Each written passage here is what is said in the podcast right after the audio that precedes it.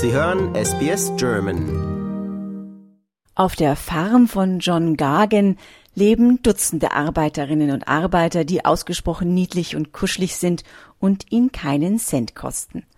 Der Australier hat Meerschweinchen angestellt, um Unkraut und wucherndes Gras zu bekämpfen und seine Böden gleichzeitig mit Nährstoffen zu versorgen. Denn die kleinen Pellets, die die Tiere ausstoßen, sind ein hervorragender Dünger. Normalerweise bringen die meisten Bauern Schafe, Ziegen und Rinder zum Einsatz, um ihre Anbauflächen frei von Unkraut zu halten und nicht mit Gras überwuchern zu lassen. Doch die Hufe der großen Nutztiere verdichten den Boden, vor allem während der Regenzeit im Norden Australiens.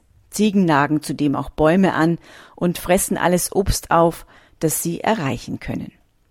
Obwohl auch der 77-jährige Gagen Kühe auf seiner Farm hält, hat er sich noch zusätzlich einen völlig neuen Ansatz für seinen Betrieb in Muchilba westlich von Cairns überlegt.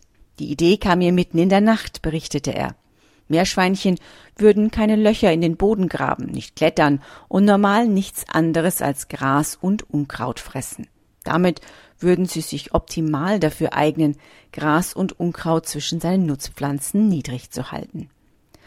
Nur seine Ananas müsse er vor den kleinen Nagern, die ursprünglich aus Südamerika stammen, schützen, berichtete der Landwirt. Alles in allem würden die Meerschweinchen aber ganz phänomenale Arbeit leisten. Vor allem würden sie auch jenes Gras abfressen, das zwischen den Bäumen wachse und schwer mit Maschinen erreichbar sei, so Gagen. Der Farmer, der seit 60 Jahren in der Landwirtschaft tätig ist, hatte bisher nie Angst davor, auf seinem Bauernhof Neues auszuprobieren. Vor wenigen Jahren erst begann er mit der sogenannten syntropischen Landwirtschaft, bei der er mehrere Baumarten auf einem zwei Hektar großen Grundstück pflanzte, um einen blühenden, natürlichen Nahrungswald zu schaffen. Das Prinzip der syntropischen Landwirtschaft, das auf den Schweizer Ernst Götsch zurückgeht, setzt auf Mischkulturen, in denen Pflanzen sich gegenseitig stärken und unterstützen. Dieses System kombiniert Gargen mit Aspekten der biologisch dynamischen Landwirtschaft, die ganz auf dem Motto der Ausgewogenheit basiert. So wachsen bei Gargen neben Maulbeer und Avocadobäumen Bananenstauden und Sonnenblumen mischen sich unter Mais, Kartoffeln, Süßkartoffeln und Bohnen anderen Weiden wiederum grasen Vieh und Gänse, die Gagens Farm ähnlich wie die Meerschweinchen mit natürlichem Dünger versorgen. Durch den Einsatz von Beipflanzungen und den Verzicht auf Chemie, seines Pestizide oder Dünger, ähnelt das System auch dem ökologischen Landbau.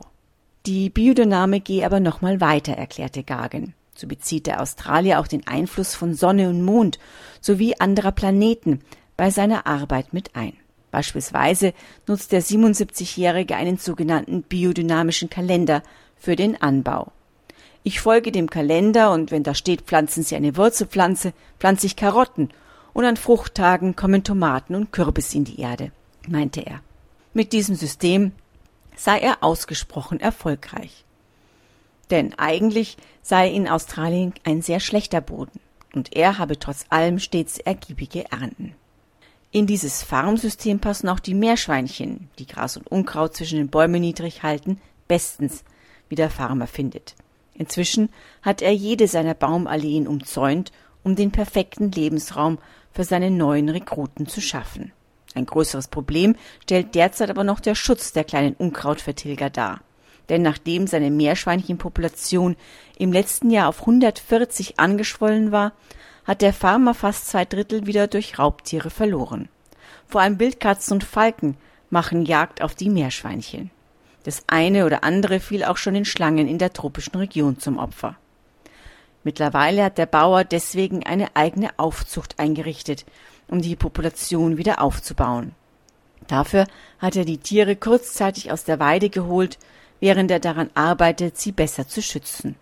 So will er künftig nur noch die männlichen Tiere auf die Weide schicken und ihnen mehr Unterschlupfmöglichkeiten schaffen, damit sie sich vor Raubvögeln in Sicherheit bringen können. Um seine Schützlinge gegen Wildkatzen zu beschützen, will Gagen Fallen aufstellen. Gagens Fahrmethoden haben inzwischen auch andere Landwirte aufhorchen lassen. Die ABC hat bereits mehrmals über den 77-Jährigen berichtet und das Interesse ist so groß, dass er seine Farm für sogenannte Field Days öffnet, an denen er Besucherinnen und Besucher auf seinem Bauernhof umherführt und in seine Methoden einweiht. Das war für SBS Audio Barbara Barkhausen. Liken, teilen und kommentieren Sie unsere Inhalte bei facebook.com/sbsgerman.